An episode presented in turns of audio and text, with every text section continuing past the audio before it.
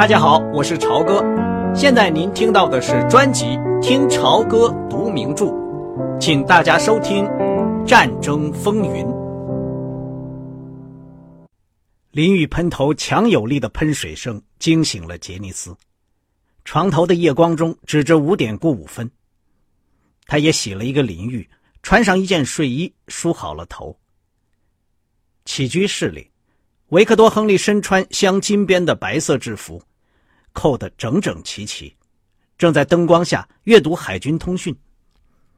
他那张刮得干干净净的脸是灰白色的，这一点，在他喝了一大瓶白兰地又昏睡了十六个小时之后，杰尼斯是料得到几分的。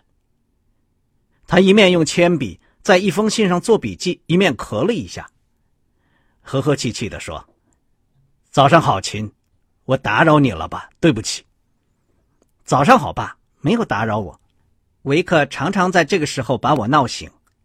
吃点熏肉鸡蛋好吗？是不是太早了点说实话的，吃一点倒不坏。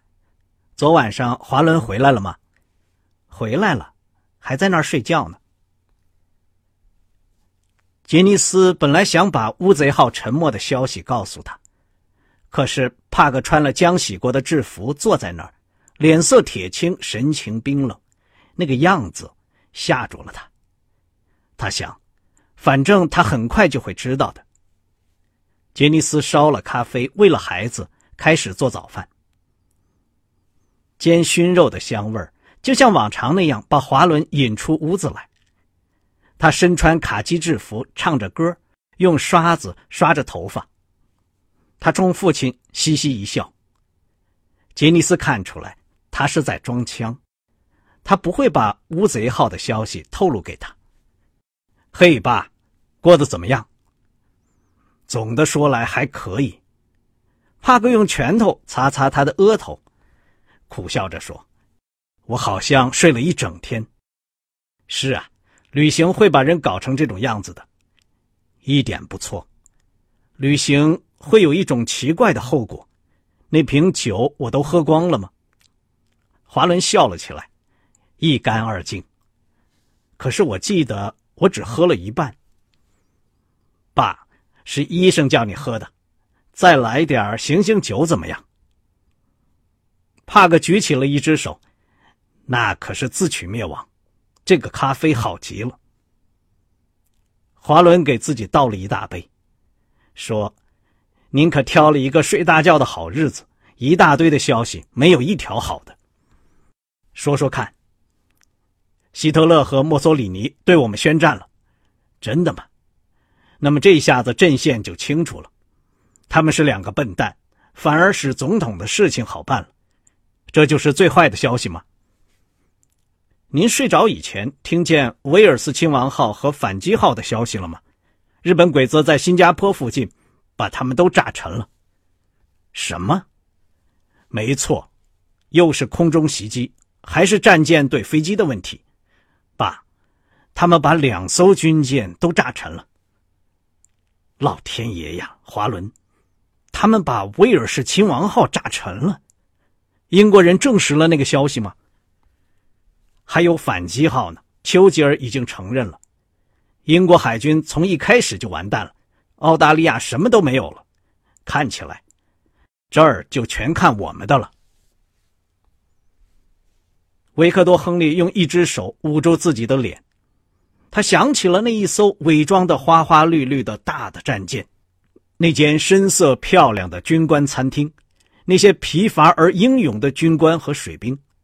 那个丘吉尔和罗斯福并排坐在大炮下面，唱赞美诗的甲板，都完了，都完了，都沉没在遥远的太平洋里了。他用忧郁的语调说：“换班了，真相就是这样。他们炸了菲律宾没有？”华伦慢慢的喝了一口咖啡，关于克拉克基地，他知道的很少。吕宋岛的美军指挥部封锁了可能引起惊慌的消息，甚至关于袭击贾美蒂的官方报道也很简略。乌贼号的消息是他从一个密件中得到的，他希望能证明那个消息不准确。不然的话，至少后来的贾美帝电讯也能表明拜伦属于幸存者之列。他们好像把贾美帝炸得一塌糊涂。哦，真的吗？真炸了吗？炸了。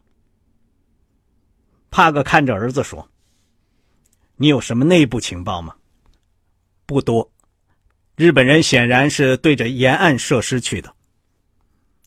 乌贼号正靠在那儿。您跟我说过。幸亏这时候杰尼斯叫他们去吃饭，华伦才如释重负。帕克一口一口的吃着，看见儿子和媳妇儿胃口那么好，他觉得有些尴尬。可是他的喉咙几乎堵住了，他只好把饭勉强的一口口咽下去。今天有什么打算吧？华伦说：“因为无话可谈，感到有些别扭。”啊，我想上俱乐部找人打一两盘网球。打网球？您说的是真的？怎么不是真的？要像从前那样才行。您为什么不到太平洋舰队总司令部人事处去呢？我告诉你，华伦，我正在琢磨这个问题。这个时候，有成千上万的军官都在寻找新的任命。战列舰队里的汤姆、迪克和哈利，他们准都挤在人事处的接待室里。海军部按照正常程序会给我找到工作的。也许还是有什么就干什么的好。您完全错了。在华伦的一生中，他还从来没有听见他父亲说过这样的话，所以他的反应。既快速又强烈。您已经倒了霉，但是您不是什么汤姆、迪克或者哈利，您是有资格当得了这个舰队里现有的最好的军舰舰长的。您已经耽搁了一天，海军部不会来找您的吧？您如果去打几天网球，最后结果就是回到作战处去，难道您希望那样吗？华伦有力的语调和想法，就和他自己年轻时候一模一样，这使得帕格微笑。亲，把总司令部的花名册递给我，就在那堆信的上面。杰尼斯把油印的小册子交给他，他翻了一通。哈，这个很有趣。人事处，小西奥多·普伦蒂斯·拉金上校，您认识他吗？华伦问。黑猩猩拉金吗，我们海军学员班上最大的酒鬼。有一次他喝得烂醉，从一只帆船上掉进塞文河里，我把他拉了上来。我想，那个时候是感恩节，大家都醉了，船上就我一个人没有醉。那个时候我不喝酒。爸，我们中队军官七点钟有个会，我把您带到司令部去。走吧，好吧，我想黑猩猩绝不会轰我出来的。就在杰尼斯曾经观察日本人进攻的那块高地上，华伦停住了车。太阳还没有升起来，一片灰里带红的晨光笼罩着远处的港湾，那里展现出一幅令人难以置信的画面。七艘美国战列舰排成两行，有的歪歪斜斜，有的沉没了，有的翻了个底朝天。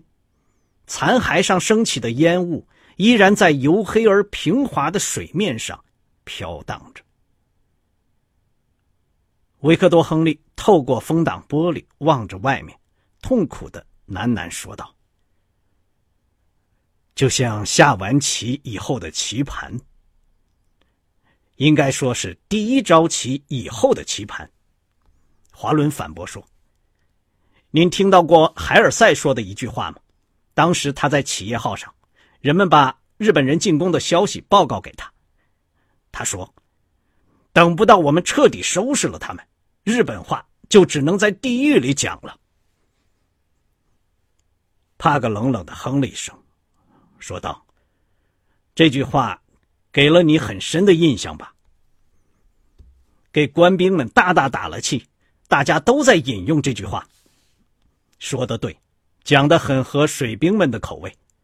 现在打垮日本人是个难办的作战问题，特别是在欧洲方面，我们还负担着一场更大的战争。爸，靠着我们正在建造的那些东西，我们一定会干得很漂亮的。帕克说：“也许是。”但同时，我们不得不吃一两年苦头。国内的人对于打胜仗的欲望有多强烈呢？因为在这个大洋里，他们就能捞到许多。也许他们会向总统施加压力，叫他退出战争，达成一项协议。他们根本就不在乎亚洲，从来没有把它放在心上。华伦开动了车子，他爸爸的阴郁的心情。使他感到不安。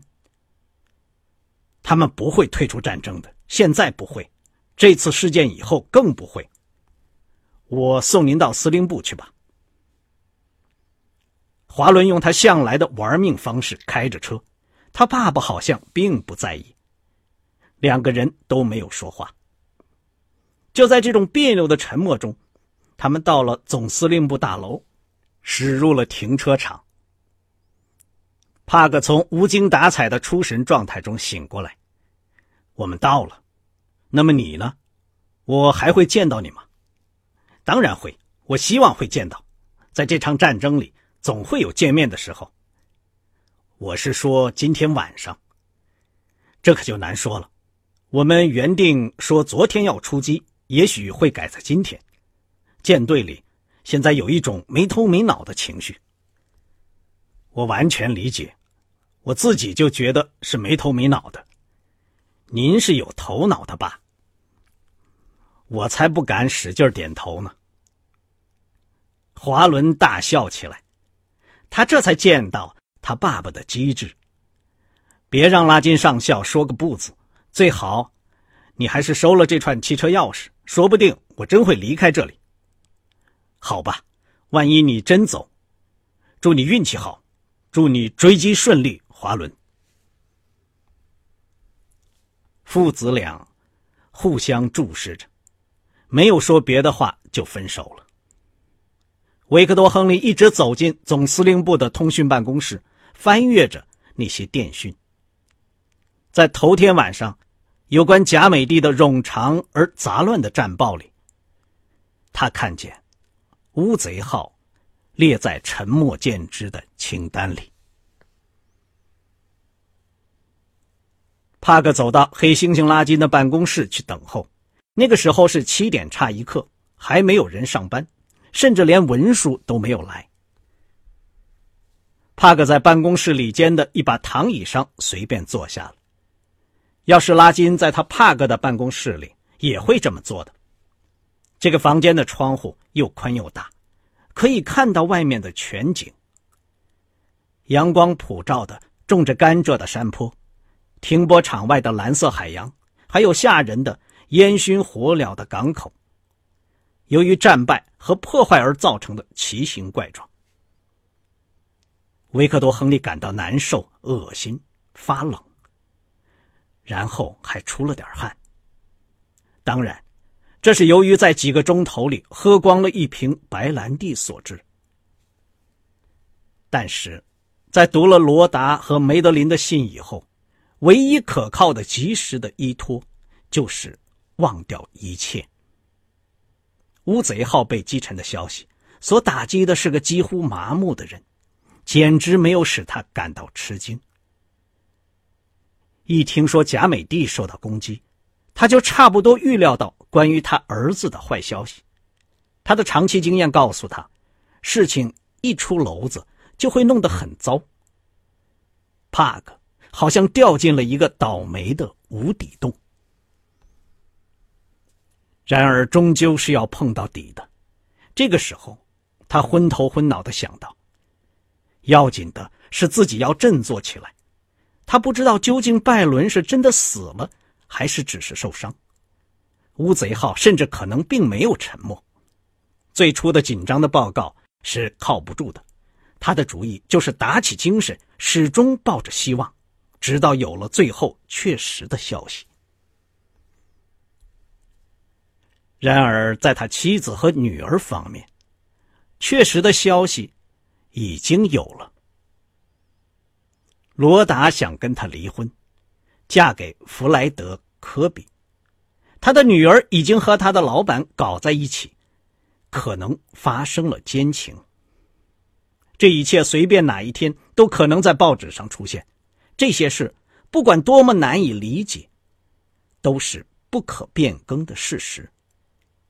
他必须十分注意他们，并且对他们采取行动。这样，他就可以和帕米拉·塔斯波利自由来往了。但是这并没有使他抱有任何心安理得的想法。帕克现在第一次体会到，他和那个英国姑娘的浪漫关系是多么微不足道，而他和他妻子之间却有着多么强有力的联系。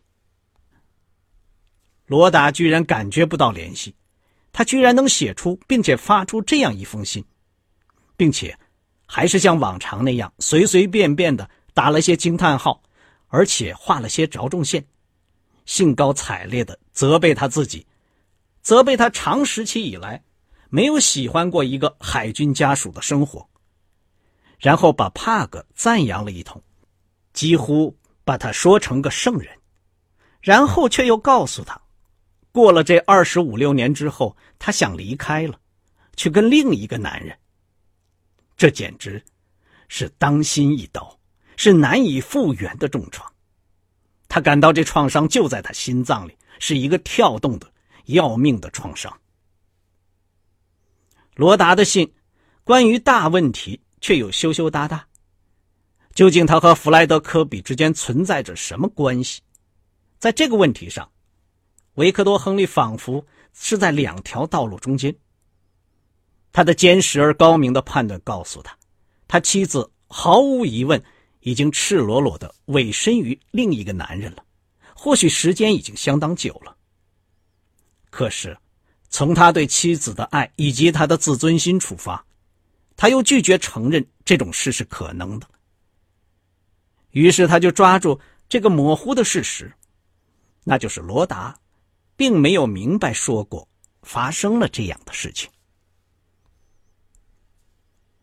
因为维克多·亨利现在所希望的是争取他回来，他觉得自己非常的爱罗达，这里面绝大部分是受了伤害的自尊心，他很了解这一点，但也不完全是。好也罢，坏也罢，他们是拆不开的一对，他们的结合有了二十五年的历史，在他的生活里面，他是无法替代的。他的胳膊，他的嘴，他的眼睛。他那甜蜜的、特殊的风度举止，是没有人能替代的。他是美丽的、令人爱慕的，尤其是他，具有能够使他感到意外的魅力。明确的认识这些直率的事实，使帕格大吃一惊。他还要重新向这个女人求婚，他不能因为这个事件太责备她。这在他醉倒以前的昏昏沉沉中已经做出决定了。他不是差一点自己也写出了完全相像的一封信吗？而且说来奇怪，他并不痛恨弗莱德·科比。出在那两人身上的事情，跟出在他和帕米拉身上的差不多，只不过罗达越过了边缘而已。他脑子里一幕幕的图像使他激动的难受，但是他在冷静之中，还是用合理的态度来看待这个事件。把梅德林的经理大骂一顿，也许对他自己有好处。克服危机的一个办法是找到休克里夫兰跟他谈谈。帕格因为心肠软，就任梅德林待在纽约，他对这一点深为懊悔。至少，他应该劝他回华盛顿去，他也许会回去的。现在，这位大名鼎鼎的恶棍的老婆威胁着要跟她丈夫打官司，要求离婚，并且举出他的二十一岁助手的名字来。可是梅德林却不实事求是，长篇大论的气势汹汹的发誓赌咒，却难以使人信服。梅德林的信和罗达的不同，不是一枚炸弹。一个姑娘孤零零的在纽约流浪，如果不跟克利夫兰搞在一起，也会跟别的什么人搞在一起。难道还有什么比这更容易预料的吗？梅德林就像一只鸽子，在来福枪的射程里飞过，被打了下来。刚才您听到的是《听潮歌读名著：战争风云》，谢谢您的收听，我们下次节目再见。